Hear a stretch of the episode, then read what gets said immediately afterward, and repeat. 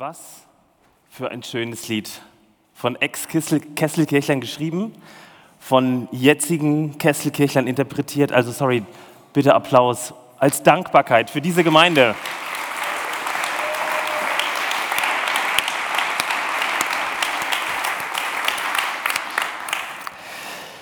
Ach Leute, schön, dass ihr da seid. Saisonabschluss, letzter Gottesdienst. Wir machen was jetzt kommt, nicht mehr ganz so lang. Also ich habe mir selber gesagt, predige nicht ganz so lang wie Sigi Zimmer beim letzten Mal.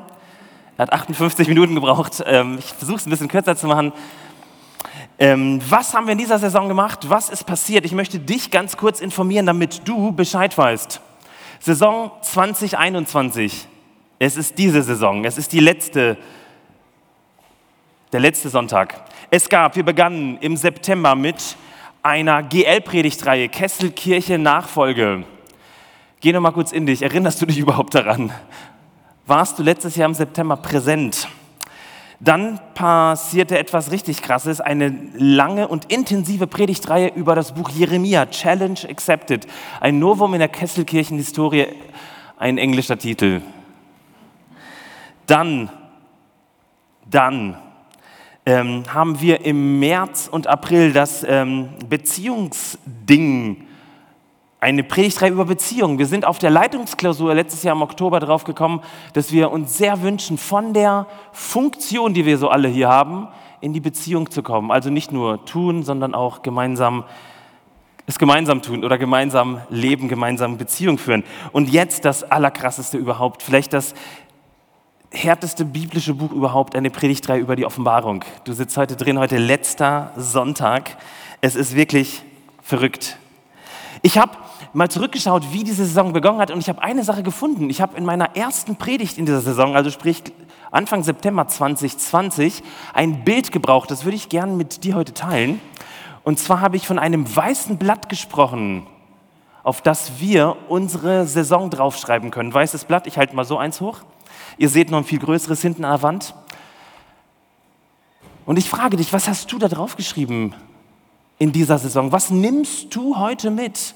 Was nimmst du mit? Und zwar nicht nur so, hoch, ich hätte gern so ein Häppchen, das nehme ich mit, sondern was nimmst du an Inhalten mit, an Erinnerungen, an Erfahrungen, an reflektierten Erlebnissen? Was nimmst du mit?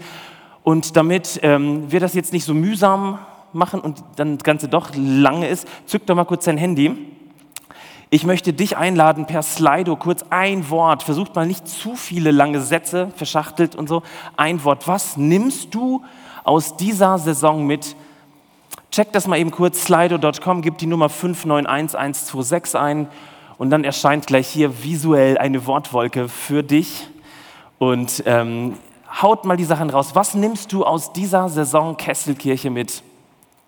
Und während ihr so schön schreibt, also 591126, hat jeder mitgekriegt, oder? Seid ihr soweit? Sweet. In der Zwischenzeit zeige ich euch mein Foto, während sich diese Wortwolke aufbaut. Ähm, vielleicht das krasseste Erlebnis dieser jungen Gemeinde nach der Beendigung des Dienstverhältnisses von Mr. Tobi Wörner. Bist du da, Tobi? Wink mal. Er ist rausgegangen, ja. Wie letztes Jahr im März auch. ähm, aber er ist heute da. Ähm, und zwar das hier. Der Kesselkirchenknall aus dem Jesus-Treff wurde am 20.09. die Kesselkirche. Leute, ihr seht Markus Frasch, der hat sich damals qualifiziert als Gemeindeleitung. Seht ihr da unten mit so einer Konfettikanone. Er wusste es nur nicht, wir haben es damals ausprobiert. Und also wenn du dich als GL aufstellen willst, hol deine Konfettikanone raus. So, gehen wir dem Ganzen noch ein paar Sekunden. Erinnert euch an dieses wunderschöne Bild. Wir sind Kesselkirche. So, und jetzt beamen wir mal kurz auf die Wortwolke. Liebes Technikteam, jetzt checken wir mal, was da so steht. Was du alles mitnimmst. Eine Sekunde, kein Problem, wir können das Bild noch länger anschauen, das ist einfach schön. Kesselkirchenknall. Danke auch an Tobi Bogalla für das Foto nochmal. Vielleicht ein kleiner Applaus für all die Leute, die sich immer so einsetzen. Und das Technikteam und an alle. Vielen Dank. So. Großartig. In der Zwischenzeit sehe ich mal einen Witz. Nein, mir fällt echt keiner ein, jetzt gerade so spontan. Bin auch nicht der begnadete Witzeerzähler, aber ich habe ein Bild mitgebracht, das ist der Kesselkirchen. Ja, da haben wir es doch schon. Wow, guckt euch das mal an. Am häufigsten Gemeinschaft, ihr seht es, ich will es nicht alles vorlesen. Überlebt, geil. Ich stimme dem total zu. Zweifel, neue Leitung, Ruhe und Reflexion, gemeinsam, Hoffnung, allein, VfB, Männerabend, Abstieg Werder Bremen, steht leider nicht, aber hat mich sehr berührt. Kesselkirche, Stream, neues Heimspiel Corona. Die Offenbarung ist eine Offenbarung. So geil, Leute, das stand jetzt 41 Personen, die mitgemacht haben. Vielleicht posten wir das noch auf Insta im Laufe des Tages. Lasst es mal ein bisschen laufen. Ich möchte heute mit dir versuchen,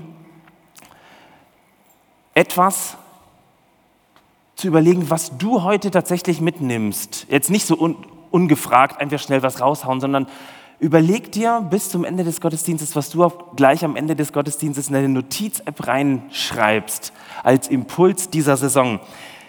17 Gottesdienste 2020, 29 Gottesdienste 2021, insgesamt 46 Gottesdienste, in denen du Zeit hattest, dir etwas zu Herzen zu nehmen. Und heute wollen wir diesen Saisonabschluss tätigen und ähm, den Versuch, tatsächlich was mitzunehmen aus dieser wilden Saison. Seid ihr bereit? Ich frage nochmal. Seid ihr bereit? Seid ihr bereit? Ja, Wahnsinn. Voll gut. Anschließend gibt es Kaffee für alle, die müde sind, gleich nach dem Gottesdienst da drüben. Ähm, vor einigen Wochen habe ich ein Gespräch mit jemandem aus der Kesselkirche geführt das ist noch schon ein paar Wochen her. Wir haben uns über Gemeinde, über Corona unterhalten. Wir haben ähm, über die normalen Fragen des Lebens besprochen, wie der Wahnsinn überhaupt geht.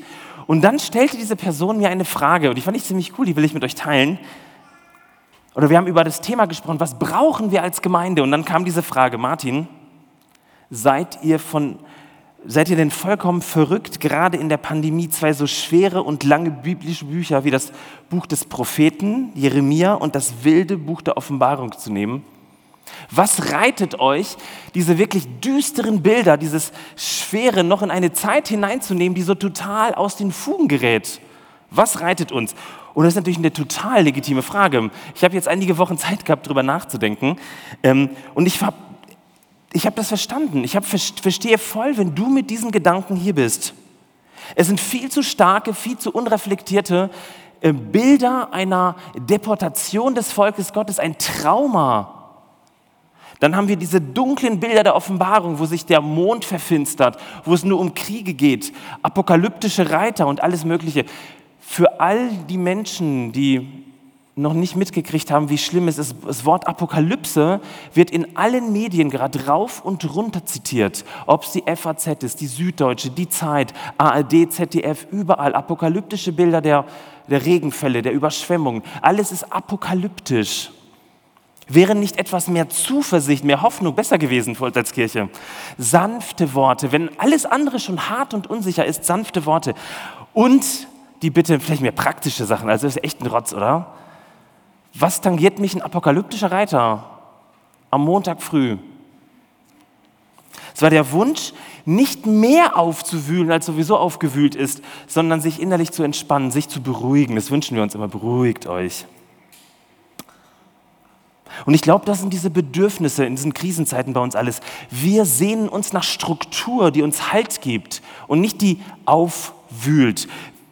Eine Struktur im Leben, die das Leben und die Krise und die Pandemie und die Familie und die Ehe und alles berechenbarer macht. Also keine weiteren Überraschungen, bitte nicht. Ähm, und nicht wieder so etwas, sich mit negativen Dingen auseinanderzusetzen. Und ich kann das voll nachvollziehen. Diese Saison war die mit Abstand schwerste in der Geschichte des Jesus-Treffs Schrägstrich der Kesselkirche. Sowas gab es nicht. Noch nie so viele digitale Sonntage gehabt, so viele Lockdown-Sonntage, so viel Schlafmangel bei mir persönlich.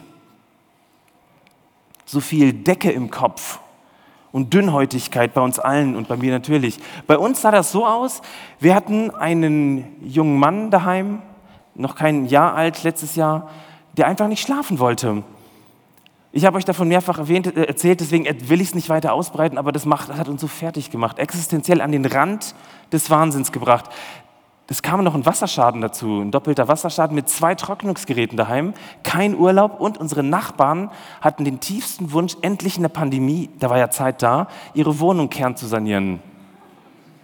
Mit Fliesen raus und rein und dann hat sich der Handwerker vertan, also wieder raus und wieder rein. Und dann die Betreuung, Notbetreuung, all dieses, ähm, der Älteste muss daheim betreut werden, weil Notbetreuung, wir sind halt schul- und ausbildungstechnisch halt immer ein bisschen hinterher. Ne? Und meine Frau musste von zu Hause arbeiten als Lehrerin. Leute, das waren Dinge, die alles schwierig gemacht haben. Der ganze Alltag war selbst ohne Kesselkirche total auffühlend. Und dann haben wir euch Jeremia aber ganz besonders die Offenbarung zugemutet. Und ich möchte jetzt schon sagen, ich glaube, das war das Beste, was wir tun konnten. Und ich möchte euch in der Predigt kurz erklären, warum. Das war die Predigtreihe. Bleibt dranbleiben, die Offenbarung von Jesus Christus. Verrückt? Ja, ja. Was sind das für Zahlen? Habt ihr eine Idee?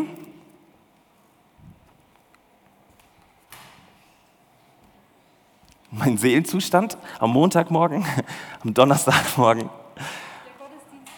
Der Gottesdienstbesuch. Ja, das könnte sein. 20 Prozent der Gestelkirche. Es waren wahrscheinlich, wenn das so wäre, 5 Prozent oder 3 Prozent am Anfang. Nee, ich möchte euch nicht so lange auf die Folter spannen. Es geht um die Wahrnehmung unseres Kopfes. Was passiert in unserem Kopf, in unserem Verstand? Und das ist ganz verrückt. 20 Prozent der Dinge, die im Kopf passieren, sind, würden wir mit Ratio beschreiben, also mit Verstand, mit diesen Prozessen des Denkens. 20 Prozent, das ist viel. Und wir setzen uns sonntags auf der Bühne meistens sehr intellektuell mit Dingen auseinander. Also wir sinnen und denken über Texte nach. 20 Prozent sind Biologie. Also, das sind, da geht es um die Temperaturregulierung des Körpers, um Reaktionen, um Hormone etc.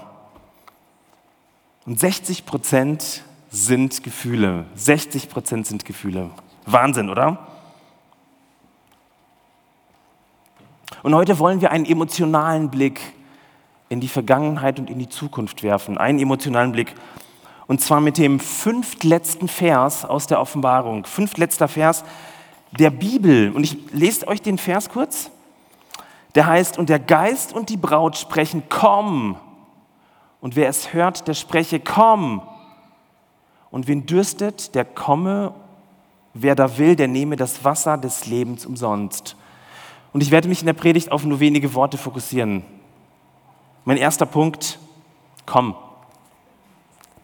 Also, ich wiederhole nochmal. 60 Prozent aller Prozesse in unserem Hirn sind Gefühle. 60 Prozent. Und das inmitten des Bedürfnisses, dass wir alles im Griff haben wollen. Inmitten der Erziehung, inmitten all der Dinge, die uns so prägen. Wir wollen als Menschen alles im Griff haben, deswegen sitzen wir alle so brav, deswegen steht auch keiner auf während der Predigt und ruft Halleluja. Ganz ehrlich, das wird mich total durcheinander bringen, also mach es bitte. Wir kennen es nicht, so sind wir erzogen. Wir sind, guck, wie der alle sitzt, super. Schaut euch an. Wir sind Spezialisten auf, auf dem Gebiet, vor allen Dingen Männer. Männer haben auch Gefühle, und das ist tatsächlich so. Unser Bedürfnis der Kesselkirche ist es total, alles im Griff zu haben, weil wir so erzogen werden. Dafür sind wir als Kirchen auch in Mitteleuropa bekannt. Und ähm, wir sind überdurchschnittlich gut, was Strukturen angeht. Jörg Ahlers, du wirst es in Afrika sehen. Überdurchschnittlich, was Strukturen angeht, was Sicherheitsräume angeht. Weil wir alles im Griff haben wollen. Und das ist gut, das ist gerade in Zeiten der Pandemie besonders hilfreich. Das schreit und dürstet unsere Seele nach einem Geländer, an dem man sich festhalten kann. Das Problem ist nur, wir haben eine Kirche geschaffen, die eher so aussieht. Und unser Glaube fühlt sich sehr häufig so an. Wir verwalten. Wir setzen uns mit diesen 20 Prozent des Denkens auseinander. Auf die 20 Prozent der biochemischen Prozesse haben wir irgendwie keinen Einfluss. Aber diese wichtigen 60 Prozent, zu dem haben wir überhaupt keinen Zugang. Überhaupt keinen Zugang. Kirche und Glaube wird berechenbar, machbar. Vieles wird verlässlich. Das sind ja alles super Dinge. Beständigkeit hat aber die Kehrseite, dass der Größteil, der Großteil unseres Denkens und unserer Seele unberührt bleibt. Und jetzt die Überraschung des heutigen Tages. Und ich möchte dir das als Überraschung mitgeben, auch für den Sommer, um zu wachsen, um weiterzukommen, um dich spirituell zu entwickeln, um ganzheitlich glauben und leben und lieben zu wollen, brauchst du die Ressourcen deiner Gefühle. Du brauchst sie, das ist existenziell wichtig. Ich bin fest davon überzeugt, dass keiner von euch diese Kirche will. Niemand. Niemand sehnt sich danach, etwas so staubtrockenes zu haben wie das Finanzamt. Ich weiß nicht, wer von euch gerne dahin geht. Ich nicht. Wir haben uns in dieser Saison Gefühle zugemutet, die zum Teil krasser nicht sein waren. Echte Gefühle, tiefe Gefühle, ähm, schnörkellose Gefühle. Wir haben sie die allermeisten nach innen in uns hinein projiziert, hineingebracht und haben sie an vielen Stellen unbeholfen aus uns raussprudeln lassen. Und ich glaube tatsächlich, dass gerade das Buch der Offenbarung uns dabei hilft, diese Gefühle zum Teil auch in ihrer Schonungslosigkeit, ihrer chaotischen Art einfach rauszuplubbern.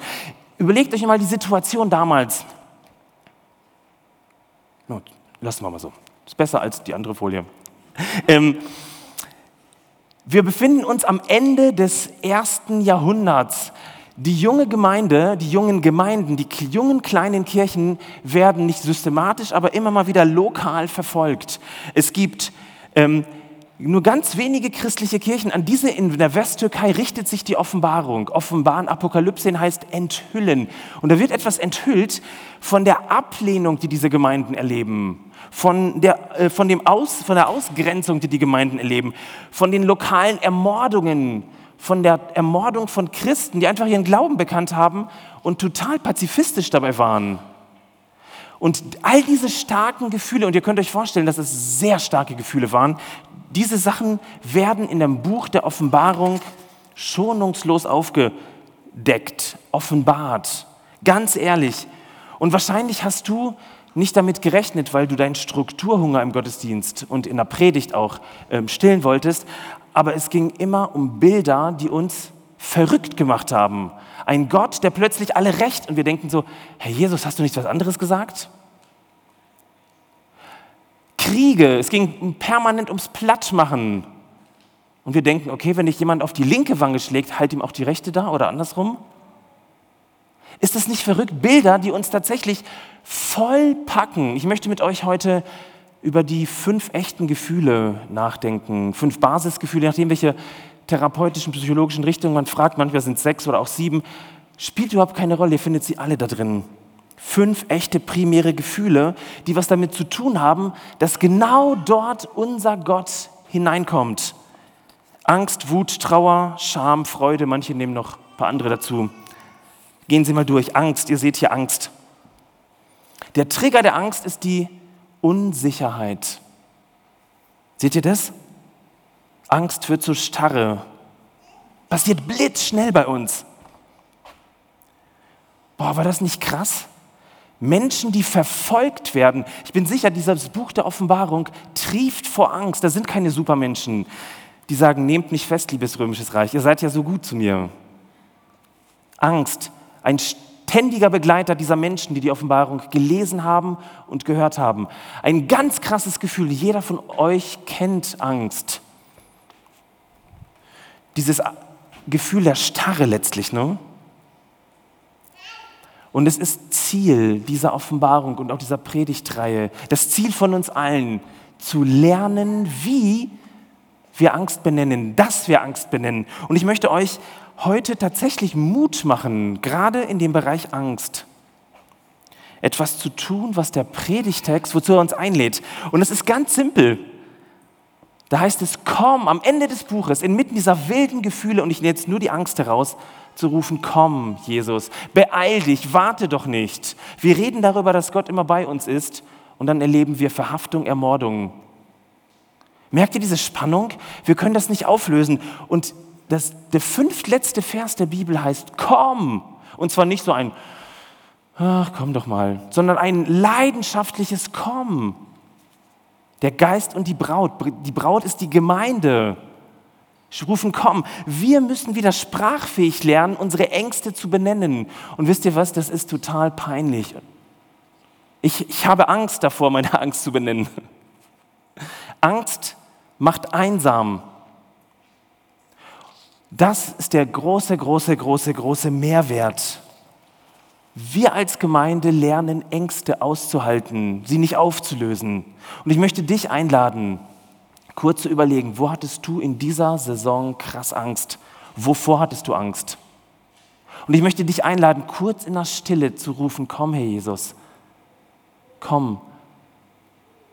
Bei mir geht überhaupt nichts. Komm, komm doch endlich.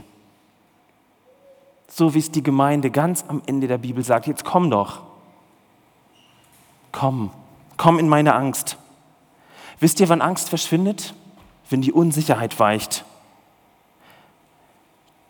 Die äußere Unsicherheit wird nie weichen, seit der Offenbarung bis heute nicht. Aber die innere Unsicherheit, das innere völlig hin und her geworfen zu sein. Ich wünsche mir und träume von einer Gemeinde, wo wir Ängste benennen und in diese Ängste, die wir benennen, gemeinsam rufen, komm Herr Jesus, immer wieder neu. Zweite Gefühl, kennen wir Männer ganz gut, für Frauen gehört sich das nicht in unserer Gesellschaft. Wut. Schon mal gesehen, ne? Aber nur nach innen. Wut ist eins dieser anderen starken Gefühle. Wut findest du in der Offenbarung permanent. Diese Aggression, die da drin steckt, für uns friedliebenden Christen, die lieber am Schreibtisch arbeiten. Ne? Merkt ihr diese Spannung? Dieses Leben ist ungerecht. Denn der Trigger der Wut ist die Veränderung, die Situation, die sich verändert. Wut wird mit Hass verwechselt, aber Wut will letztlich die Veränderung. Ihr lieben Männer, Adgressio im Italienischen heißt, es ist eine Antriebsenergie, die uns an etwas heranführt. Hast du schon mal überlegt, dass deine Wut und dieses Gefühl durchaus ein Nährboden für Gott sein kann? Deine Wut, Männer und Frauen. Wäre es nicht mal schön, dass wir uns angewöhnen, Wuträume, Wuthöhlen zu haben? Lass uns im Büro eine Wuthöhle aufbauen, um zu rufen, komm Herr Jesus, komm, komm in meine starken Gefühle. Und ihr merkt, das können wir als Christenbeamten kaum im Griff haben. Ne? Wut bahnt sich ihren Weg. Komm, Herr Jesus, das gemeinsam einzuüben, das auszuhalten. Raum für Wut, für starke Ressourcen und Gefühle Gottes zulassen.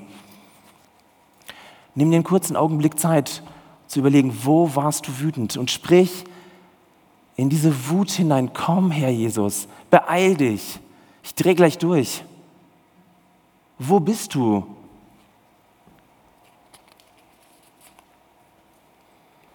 Dritte Gefühl, Trauer. Ich muss euch bekennen, ich habe in dieser Saison wieder ganz neu weinen gelernt, weil ich einfach kaputt war. Es ging einfach nicht mehr.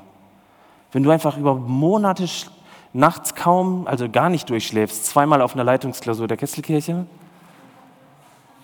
dann kannst du nicht mehr, dann bist du dünnhäutig.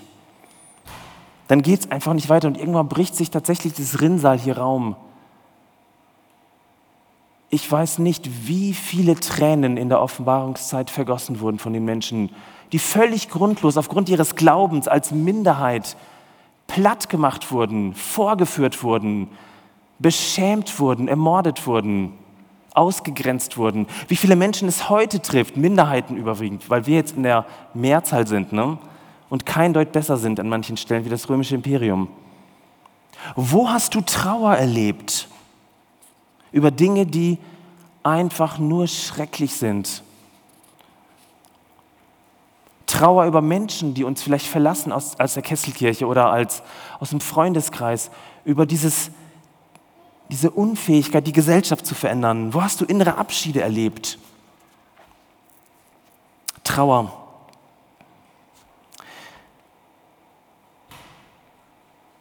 Auch da möchte ich dich einladen, ganz neu zu rufen, komm, Herr Jesus, in die Trauer gemeinsam. Ich glaube, das ist eins dieser echten Gefühle, die sich gesellschaftlich noch irgendwie repräsentativ erweisen. Trauer. Trauer braucht einen Abschied.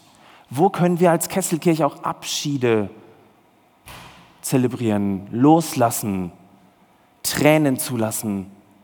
Leute, wäre das nicht geil? Eine Gemeinde, die aus dem Buch der Offenbarung, aus diesen Gefühlen lernt und sie nicht nur ablehnt. Komm, Herr Jesus, in die Trauer, beeil dich doch, ich kann nicht mehr.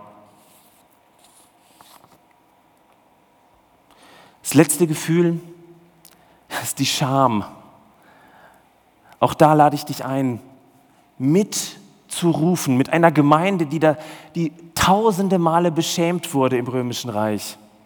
Zu rufen, komm, Herr Jesus, ich zweifle an mir, ich kann nicht mehr, ich bin nicht würdig, komm. Und es auch für andere zu rufen. Ich habe das in sieben Meilenstiefeln gemacht, du kannst es dir drüber nochmal anhören und das wirklich einüben. Aber das sind die vier echten Gefühle. Trauer, Wut, Angst und Scham. Gefühle, die unfassbar wertvoll sind, aber die zu 100% nicht berechenbar sind. Aber ein Ort, wo wir als Kesselkirche neue Ressourcen erleben und letztlich wachsen. Wir wachsen nicht nur in den 20 Prozent des Kopfes und der gedanklichen Denke, sondern in unseren Gefühlen. Komm, Herr Jesus. Punkt 1, komm. Bist du bereit? Und ich möchte den zweiten Punkt mit dir gehen, zum Fest, weil auch das steht kryptisch in Offenbarung 22, 17. Da heißt es, und der Geist und die Braut, sie sprechen, kommen. Braut? Wer von euch hat dieses Jahr geheiratet? Wer wollte heiraten? Nicht alle. Aber niemand durfte. Warum Braut? Warum? Ich möchte dir eine Perspektive anbieten, von der ich überzeugt bin, dass sie von unserer Christenheit noch lange nicht gehoben ist. Ein Schatz, weil das, worauf unser Leben zuläuft, ein Fest ist. Wusstest du das? Wenn es eine Braut gibt, dann gibt es auch einen Bräutigam, da gibt es auch ein Fest. Die letzten Bilder, das letzte Bild der Offenbarung der Bibel ist die Vorbereitung auf ein Fest. Komm, das kann auch so, oh, so ungeduldig sein. Jetzt komm doch endlich. Wenn ich meinen Sohn, meinen großen Sohn frage und er etwas will, dann kennt er kein, ich kann jetzt warten, sondern er nörgelt, zieht an mir. Papa, wann, wann, wann, wann, wann? Komm. Wisst ihr, die, das Bild der meisten Abschiedsreden Jesu im Neuen Testament ist die Ankündigung eines Festes. Und das düstere Buch der Offenbarung endet mit der Perspektive eines Festes. Und zwar mit dem einzig positiven Gefühl der echten Gefühle. Nicht die Ehe, ist kein Gefühl. Schaut euch das mal an, aber das, was da von der Braut signalisiert wird, es ist eine Freude auf ein Fest und es geht um die Freude. Freude. Das können Kinder am allerbesten, weil die frei sind. Freude, tiefe, echte Freude. Das ist übrigens die einzige Emotion, die Dinge in Bewegung bringt und die weiterbringt, die eine unglaubliche Kraft hat. Und ich möchte auch uns am Ende dieser Saison fragen, was bleibt von dieser Freude, der göttlichen Freude übrig. Übrigens, Freude war ein Erkennungsmerkmal der Christen in der Bibel, in der ganzen Kirchengeschichte bis heute, bis man den Schreibtisch und das Finanzamt eingeführt hat. Freude, echte Freude. Ich freue mich, dass etwas aufblüht. Ich freue mich, dass so viele Leute im Gottesdienst sind. Freude, und jetzt kommt das Krasse, Freude wird fokussiert und wird in die Tat umgesetzt. Wisst ihr wie? Im Fest. Freude wird im Fest ausgedrückt. Freude. Und das ist verrückt, das Beste in unserem Leben kommt noch. Das aller, aller, allerbeste kommt noch. Das Allerbeste ist noch vor dir. Du erwartest es und wir beschäftigen uns meistens weder mit Mitgefühlen, aber wenn dann meistens mit negativen Gefühlen. Aber die Perspektive heißt, das Beste kommt noch. Und das Schöne an dieser Freude ist, es ist nicht irgendeine Freude der Zukunft, JWD, sondern diese Freude hat das Erkennungsmerkmal, sie strahlt in den Alltag hinein. Und zwar, und jetzt sind wir wieder beim Kopf, über eine Kopfebene, über die Vorfreude, über projizierte Bilder in unserem Kopf, die uns eine schöne Zukunft ausmalen. Das heißt, wir als Kirche haben eine Hoffnung auf etwas, das gut ist. In der Bibel letzte Woche hat ähm, die Damaris darüber gepredigt oder hat zumindest den Text gehabt, wird beschrieben, dass Gott alle Tränen abwischen wird. Trauer wird ein Ende haben, Scham wird ein Ende haben, Wut wird ein Ende haben, Angst wird ein Ende haben, Freude wird grenzenlos sein. Es ist Wahnsinn, es ist unfassbar gut. Das Problem ist nur, wir sitzen da so und sagen, hm, hm. ich möchte euch ein Zitat vorlesen von einem guten Mann, fest, fest, da war, steht es nochmal, von einem guten Mann. Ich habe das ähm, im letzten Monaten, ist mir das so in die Finger gekommen. Er ist Professor für Management in St. Gallen. Und dann seht ihr im Endeffekt, was uns so ein bisschen hindert. Er schreibt in einem Buch über Navigieren in herausfordernden Zeiten, ein etwas längeres Zitat, aber es ist so geil. Ich habe mich dabei ertappt gefühlt und ich habe uns als Kestelkirche erkannt. Er schreibt, mittlerweile scheint es mir fast ein Zeichen der Zeit zu sein, dass die Zahl der notorischen Neinsager stetig steigt. Und wenn ich die Zögerer und Zauderer hinzuzähle, dann ist es schon die Mehrheit. Aus dem früheren Alles ist möglich ist beinahe ein Nichts ist mir möglich geworden. Die heutigen Neinsager sind aber anders als die früheren. Sie sind meistens nicht einfach nur dagegen, sondern sie haben gute Gründe für ihre ablehnende Haltung. Viele haben sogar recht, denn tatsächlich geht vieles nicht mehr oder noch nicht. Ich nehme das als Indiz dafür, dass der zwar schon lange, aber noch nicht gebremst vor sich gehende Wandel nun in der Phase der Beschleunigung und Intensivierung ist. Und das war vor Corona. Die Menschen spüren, dass sie in immer mehr Bereichen der Gesellschaft Grundlegendes verändert und dass es irreversibel sein wird. Aber die meisten können sich keinen Reim darauf machen. Sie erleben auch immer stärker und bewusster, dass ihnen Orientierung fehlt. In der antiken Welt geht vieles nicht mehr, weil sie ihrem Ende zugeht. In der neuen Welt geht vieles noch nicht, weil es noch nicht richtig da ist oder man noch nicht reif dafür ist. Gerade deshalb ist es in allen Organisationen eine der Kernaufgaben von Führung. Also alle Teamleiter, Bereichsleiter, GLer und Räte. Kernaufgabe der Führung, nach Wegen zu suchen, auf denen es dennoch geht. Es geht um das Navigieren in turbulenten Zeiten des Umbruchs. Wir betreten Neuland und wissen noch nicht, wie wir damit umgehen werden. Leute, das ist unsere Perspektive. Wir wissen nicht, wie es geht. Keiner von uns hat es in der Hand. Aber wir wissen, das absolut Beste kommt noch. Diese Freude, über die müssen wir reden. Was ist uns gelungen? Da stand schon sehr vieles in der Wortwolke. Wie können wir diese Perspektive als Kesselkirche nach Stuttgart reinbringen? In unsere Gemeinde, in unsere Familien, die genauso viel Streit erleben, in die Frage nach den Mitarbeitern. Also wir suchen nicht Leute, die jetzt notorisch immer nur Ja sagen, aber die diese Vorfreude haben, zu überlegen, wie es doch gehen könnte, wie wir Gemeinde gestalten können, Gesellschaft gestalten können, wie wir ein Ja für Stuttgart sein können, gerade jetzt. Jesus sagt, komm, bring mich im Gebet ein, in deine Gefühle und komm zum Fest. Lass dich von diesem Fest packen setzt sich dieser Freude, dieser unendlichen Spannung aus. Freude als Gütesiegel der Christen in der Bibel. Das Beste kommt noch. Ich möchte euch einen Text vorlesen, hat mir meine Frau geschickt, als ich mit ihr da über das Thema gesprochen habe. Und der ist so gut, den klaue ich ihr nicht, sondern ich sage von vornherein, er ist von ihr. Die macht das eh besser als ich. Hört euch das einfach mal an. Was möchte dir zusprechen? Gott kennt deinen Schmerz die Gefühle, die du vielleicht niemandem sagen kannst oder von denen du denkst, du dürftest sie nicht fühlen oder sie könnte keiner ertragen. Gott kann alles tragen und wartet nun darauf, dass er dich in die Arme schließen kann. Du bist nicht deine Gefühle und du bist nicht gefangen in den Bildern von Zukunft, die deine Gefühle malen. Gott hat in all dem und mit all dem, was du bist und welche Pläne du hast, eine Zukunft, die viel besser ist als du es dir vorstellen kannst. Eine Zukunft voller Hoffnung, voll von Berufung und Beziehung und Segen. Egal, was du über dich aussprichst, ich spreche über deinem Leben aus, dass Gott nicht nur deine Bedürfnisse sieht oder stillt, er gibt im Überfluss. Diese Freude, er gibt im Überfluss. Deswegen möchte ich dir was mitgeben, was ich von meiner Frau lerne, den Umgang mit Gefühlen, immer wieder neu. Ich möchte dir das mitgeben. Jeanette wird gleich rumrennen und dir eine Gabel mitgeben. Einfach eine Gabel, eine schöne, faire Holzgabel. Ist ganz cool, am Ende der Saison so eine Gabel mitzunehmen, oder? Ich lade dich ein, sie einfach mitzunehmen, egal wohin du gehst. Ähm, ich habe von einer Geschichte gelesen von einem Mann, der beerdigt wurde und hat sich so sehr auf das, was auf ihn zukam, gefreut, dass man ihn mit einer Gabel beerdigt hat. Schrecklich eigentlich, ne? Und in der Beerdigungsrede haben die Leute verstanden, warum.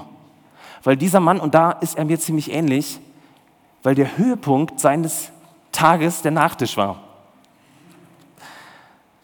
Ein gutes Küchle, mm, ein Apple Pie. Mm. Und man hat ihm diese Gabel in die Hand gedrückt auf diese Vorfreude des einzelnen Tages, in die er hineingelebt leben konnte und auf die Vorfreude auf das, was alles auf ihn zukommt, obwohl er da im Sarg aufgebahrt im Gottesdienst war. Ist das nicht krass? Was ist das nur für eine Spannung, in die Gott uns hineinbringt? Und er bietet dir diese Gabel an, damit du dir sagen kannst, das Beste kommt noch in deinem Leben, in der Kesselkirche. Das Beste kommt noch. Der Zugang zu deinen Gefühlen ist was sehr Gutes. Geh mit dieser Gabel und deinen Gefühlen mal in den Sommerurlaub und freu dich auf dieses Fest, das Gott für uns bereitet und lebe aus einer hoffnungsvollen Perspektive des Festes. Ich schenke dir diese Gabel. Die Kesselkirche schenkt dir diese Gabel, damit du dir das immer wieder sagen kannst. Das Beste kommt noch. Die Band kann nach vorne kommen mit der Gabel. Sehr gut. Und ich möchte für euch beten am Ende der Saison. Steht doch bitte mal alle auf.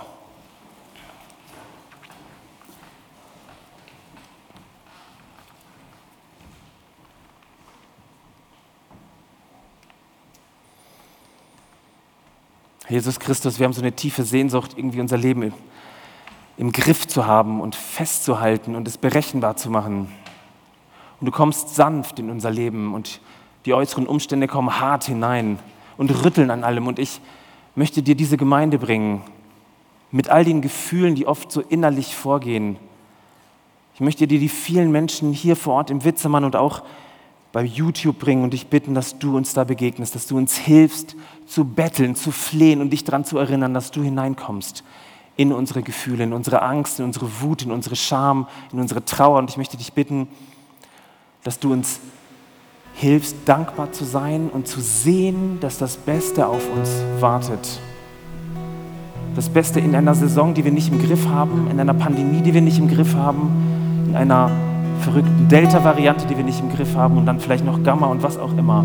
Danke, dass du da bist. Danke, dass du versprochen hast, da zu sein.